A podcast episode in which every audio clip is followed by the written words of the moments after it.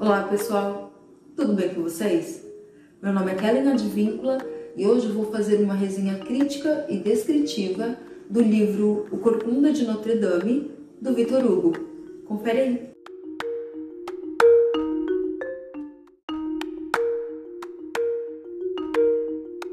O livro O Corcunda de Notre Dame conta a história de uma criança disforme que foi deixada no estrado do lado de fora da Catedral de Notre Dame e que foi adotada por um jovem, por um jovem padre, Claude Frollo, não sei se é assim que se fala, e cresceu na Catedral de Notre Dame, se tornando o cineiro dela. Por ter sido encontrado no dia de Quasimodo, ele recebeu esse nome. Quasimodo era corcunda, tinha uma verruga enorme que lhe tampava o olho esquerdo, não tinha pescoço e tinha as pernas arqueadas. Além disso, de tanto tocar os sinos, se tornou surdo. Acontece que naquela região havia uma jovem de uns 16 anos, cigana, que gostava de tocar o seu pandeiro e dançar na praça próxima a Notre Dame. E essa cigana tinha uma cabra a qual ela havia adestrado para responder perguntas como que dia é hoje? Aí ela batia o tanto de dia, se era o dia 6, ela batia seis vezes no pandeiro. E esse tipo de coisa. Que mês, em que mês nós estamos? Esse tipo de pergunta, a juntar peças com letras para formar nomes, esse tipo de coisa. Certa noite, o Cláudio Frollo, que era o tutor, né, o padre que havia adotado o Quasímodo, ele ordenou então que Quasímodo tentasse pegar a moça. E tudo indicava que ele acreditava que ela era uma feiticeira. O Quasimodo consegue agarrar ela, né? Ele tem muita força, só que o regimento de oficiais consegue salvá-la, né? Encabeçado pelo oficial Phoebus. Esse nome é horrível. Só que a moça consegue escapar do regimento. E o padre também, que ele estava junto com o Quasimodo quando ele agarrou a moça. Então, a moça foge, o padre foge e o Quasimodo fica preso. E ele foi então levado ao tribunal e julgado por um juiz que era quase surdo, observe a ironia, e que não queria que o povo soubesse que ele estava quase surdo. Então ele rapidamente pronuncia a sentença que foi uma hora de açoite na Praça da Greve, acho que é assim que se fala. Então, assim que o julgamento acaba, uma pessoa lhe diz que o réu era surdo. E quando você pensa que isso vai fazer com que o juiz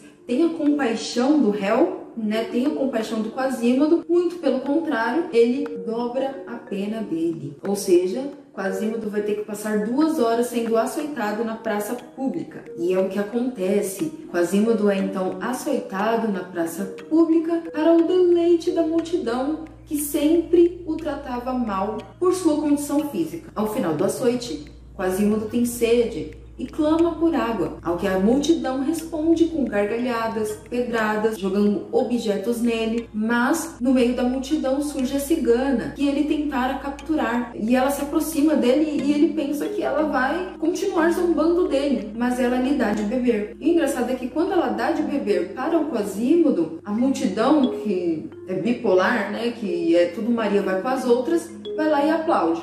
Ou seja, a multidão num estado de loucura e hipocrisia, junto com a boa e velha aprovação social, aplaude uma boa ação feita para uma pessoa que até pouco tempo antes essa mesma multidão estava gargalhando e tratando mal. Mas não a Sachete. A Sachete era uma mulher que se vestia de pano de saco, daí esse nome. E nessa praça em que ocorriam os açoites, né, a Praça da Greve, existia uma espécie de cela em que as pessoas se auto-enclausuravam é, como uma forma de pagar penitência, né? Uma, pessoas religiosas como forma de pagar penitência. E essa mulher estava dentro dessa cela há cerca de 15 anos e ela se auto-enclausurara porque é, ela havia perdido a sua linda filha. Ela foi uma prostituta e acabou engravidando e teve uma filha muito linda, muito linda mesmo, que era muito admirada por todos, inclusive por um grupo de ciganos que havia chegado na cidade dela, pouco depois dela ter essa filha, e para o qual ela mostrou a criança. Um dia ela deixou a menina dormindo e deu uma rápida saída para lugar ali perto. E quando ela volta, a menina não está mais lá. Ela fica então procurando a menina. Quando ela volta para casa, as vizinhas dela lhe diz que algumas ciganas haviam entrado dentro da sua casa com um pacotinho. Quando ela entra, ela acha que as ciganas acharam a menina e deixaram a menina lá. Mas quando ela abre o pacotinho, era uma criança disforme, né, que ela achou horrível e que ela logo dispensa. E assim ela vai embora, ela pega o sapatinho que a menina estava usando, né, que caiu do, do, pé dela, ou seja, a menina foi com o sapatinho e, e um dos sapatinhos ficou com ela. Ela pega esse sapatinho e vai então para Paris, onde ela se enclausura dentro ali daquela cela na greve. E todas as vezes que ela vê a cigana, ela tem certeza que as pessoas que levaram a sua filha embora eram as ciganas, então ela sempre xinga, ela sempre fala palavras de ódio contra os ciganos em geral, mas principalmente contra aquela cigana que estava sempre, sempre por ali. A cigana, que se chama Esmeralda, por sua vez, era órfã e procurava pela mãe. No pescoço, dentro de um saquinho, ela levava um amuleto, o qual ela pensava que se guardasse e se mantivesse pura, um dia ela encontraria sua mãe. Só que ao ser salva de Quasímodo por Fibos, que era um rapaz muito lindo, ela se apaixona por ele. E depois de muito tempo, é, ela ali alimentando esse sentimento por ele, eles marcam um encontro. Quando o Phoebus marca esse encontro e ele está indo para esse, esse encontro, ele está falando com um amigo dele que e ele fala muito alto. E o homem escuta. E quando ele se aparta desse amigo e vai de encontro e vai encontrar a, a Esmeralda, ele encontra um homem, um homem todo vestido de preto, né, todo encapuzado, que quase não dá para ver ali o rosto dele. E esse homem diz que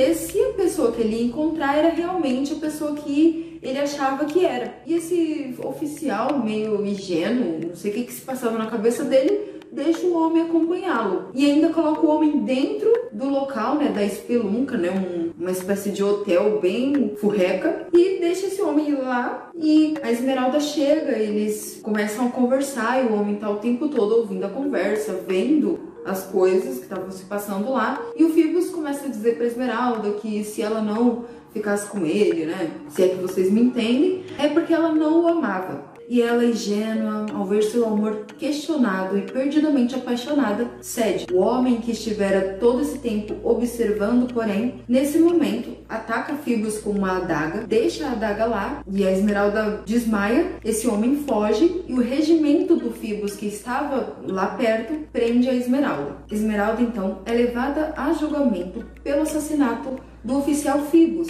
que não foi morto e que conseguiu, na verdade, se recuperar do ataque. Só que aquele tribunal não estava interessado em fazer realmente a justiça. E, a, e faz mais ainda. Além de acusá-la por um crime que ela não havia cometido, eles também colocam na conta dela feitiçaria. Ela nega ambos os crimes e sua negação não é aceita pelo tribunal, que manda ela para tortura. E quando ela começa a ser torturada, rapidamente ela confessa os crimes, né, por não suportar a dor. Tendo confessado os crimes, ela recebe a sentença de pena de morte e ela é então presa numa cela à espera do dia em que seria enforcada. Na cela, ela recebe a visita do padre, né, o Claude Frodo, que sempre dirigia palavras de acusação, né, de feitiçaria contra ela e que ela reconhece ser o homem que estava então dentro daquele quarto e que havia atacado Fibos. E o padre então declara o seu amor para com ela e diz que se ela quisesse ficar com ele, ele conseguiria livrá-la da pena, mas caso contrário, ela seria então enforcada. E é claro que ela não aceita. No dia então do seu enforcamento, ela é levada para o lado de fora de Notre Dame para sacrilégio dos sacrilégios, receber o perdão da igreja por meio do padre Claude Frollo, só que ela é então raptada por Quasímodo, que também se apaixonara por ela, quando ela deu de beber a ele. E ele então a pega e a leva para dentro de Notre Dame, gritando asilo. E por que ele fez isso? Porque quando um criminoso entrava dentro da igreja, ninguém poderia capturá-lo lá dentro. Então, a Esmeralda passa a viver dentro de Notre Dame, junto com Quasímodo, que cuida dela. Só que ela se perturba com a imagem né, do Quasímodo e não liga muito para ele. Tudo que ela pensa é em Fibos, que na verdade está noivo de outra mulher. Um dia ela pede para Quasímodo ir atrás de Fibos. Quasimodo vai, explica que quem tá chamando Fibos é a Esmeralda e o que recebe são chutes. Ele volta e diz que não conseguiu falar com Fibos. E ela diz que ele não tentou o suficiente. O problema é que você se lembra que o Claude Frollo é padre dessa mesma igreja e ele bola um plano para tirá-la de lá, não sem antes tentar forçá-la ao que ela é salva por Quasímodo. Então, o padre chama um poeta e filósofo que no começo da história havia sido salvo por Esmeralda dos bandidos que o iriam enforcar, e, né, ela vivia no meio de ciganos e também no meio de bandidos, né, numa das partes mais pobres da cidade. Esse poeta havia ido para lá por engano e ela o salva por meio do casamento que era um, casamento à moda daquele povo, né, que era basicamente o chefe dos bandidos os declaravam casados e pronto. Só que ela nunca havia ficado com ele, de fato. Não tinha tido relações sexuais com ele. E ele foi ficando por lá. E, e o padre sabia disso, então ele chama esse poeta e, que, e manda ele bolar um plano de chamar os bandidos para atacar a igreja e tirar a Esmeralda de lá. O problema é que quando os bandidos vêm, eles não contavam com o Quasímodo. Notre Dame naquela época estava em reforma e o Quasimodo joga os materiais da reforma sobre eles e causa grandes estragos nos bandidos. E eles ficam ali tentando entrar, só que o padre, é, disfarçado, entra junto com o poeta, pega a esmeralda e a cabra e fogem com elas. O poeta foge com a cabra e a esmeralda é então pega pelo padre e levada até a greve. Na greve, ele novamente propõe que a esmeralda fique com ele e que então ele a salvaria. Caso contrário, ele a deixaria para ser enforcada. É claro que a Esmeralda não aceita, ele então manda a Sachete segurar Esmeralda e vai atrás dos oficiais que estão eh, nesse momento atrás da Esmeralda. Enquanto isso, Esmeralda pergunta para Sachete por que ela tanto a aldeia, sendo que ela não havia feito nada contra ela. A Sachete, por sua vez, explica para a Esmeralda por que que odiava tanto, né? Por, por ela ser cigana, por, pelos ciganos, ela acharem que os ciganos que roubaram sua filha e tudo mais. E a Esmeralda fala: Olha, eu sou uma órfã, eu tô atrás da minha mãe, olha só o meu amuleto. E aí, quando ela mostra o amuleto, né? Ela tira o amuleto de dentro do saquinho que estava dentro da. estava pendurado no pescoço dela. A Sacheta então percebe que aquele amuleto, na verdade, é o outro par do sapatinho. Então ela descobre que a Esmeralda, né, a cigana que ela tanto odiara todo esse tempo, é na verdade sua filha. Ela então quebra as barras e puxa a Esmeralda para dentro e esconde ela, né? E os oficiais perguntam para ela onde é que, que a menina foi, ela, ela despista eles e quando eles estão indo embora, a Esmeralda ouve a voz do Fibos, né, que era um dos oficiais que estavam à procura dela. E ela então grita: Fibos, meu amor, eu tô aqui. Então ela é pega, a Sachete, que nós vemos que a mãe dela luta para que ela não seja enforcada. Nessa luta ela é, cai de cabeça e morre.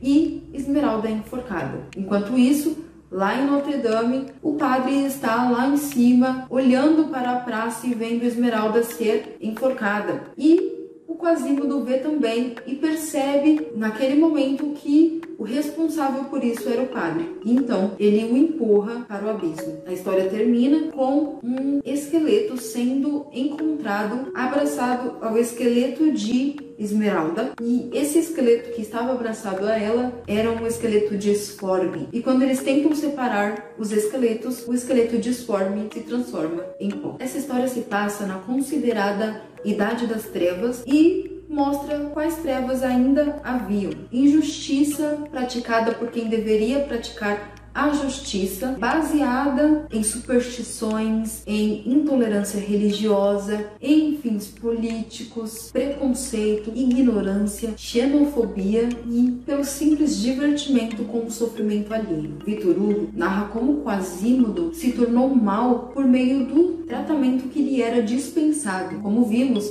o tempo todo ele era machucado, desprezado, sofria chacotas, zombarias. Então, ele tomou posse da arma com que o feriam. O padre era estudioso, estudava tanto, tanto a teologia quanto a filosofia, a ciência e a alquimia. Tanto que, no princípio, né, da história, dá a entender que ele está atrás da esmeralda para fazer um ritual de alquimia né, para conseguir ouro. E também por intolerância religiosa, porque o tempo todo ele utiliza termos de intolerância religiosa contra ela. O tema de intolerância religiosa está presente em todo o livro, mas é ainda mais evidente no caso da Sachete, que teria um destino diferente se ela simplesmente tivesse tentado conversar com a cigana, ao invés de simplesmente xingá-la. O livro trata também da velha preferência pela aparência em detrimento das qualidades. Isso a gente vê na escolha que Esmeralda faz de Fibos, que o tempo todo simplesmente a usara, e em como ela despreza o Quasímodo que tanto cuidou dela. Como vimos, esse amor ingênuo a levou à morte, porque os oficiais estavam quase partindo do local quando ela gritou pelo Fibos. O livro trata também da depredação e do descaso com a arquitetura, que era o registro dos pensamentos dos povos, ou seja, o pensamento humano deixava de assumir uma forma para assumir outra, e que com o surgimento da imprensa de Gutenberg, ela foi então morta, ou seja, a imprensa matou a arquitetura. E aqui eu quero fazer um parênteses que eu, Kellen, entendo que a internet está matando a imprensa. Vitor Hugo era um veemente defensor da arquitetura e lutava contra essa deformação dela. Quasimodo representa a arquitetura, mas em especial a Catedral de Notre Dame, que tinha vários estilos nela, né? E em algumas partes em que ela era reformada, como nós vimos na história, ela estava sendo reformada, o estilo original dela era substituído por um novo estilo, ou seja, Notre Dame era um símbolo dessa transição de estilos, porque ela tinha uma parte era de um estilo, outra de outro, outra de outro. E então essa monstruosidade entre o feio e o sublime foi simbolizada em Quasimodo. Então, no livro há um raciocínio estético e filosófico, e o seu principal objetivo era inspirar o amor pela arquitetura nacional do autor, né? Ou seja, pela arquitetura francesa. O livro, ao mesmo tempo em que é antigo, é atual, porque trata de coisas que se repetem uma sede de justiça do povo que acaba, no meio disso, condenando inocentes. E também de coisas que nós não queremos que se repita, como a junção total da igreja com o Estado e a condenação de pessoas não baseada em se ela cometeu ou não um crime, e sim baseada na cor de pele, em princípios religiosos, pela condição social da pessoa e até mesmo se ela é LGBTQIA+. Como sempre, os livros do Vitor Hugo têm esse objetivo de nos trazer uma reflexão. Então, que possamos realmente refletir e corrigir o rumo das coisas que estão indo por esse caminho.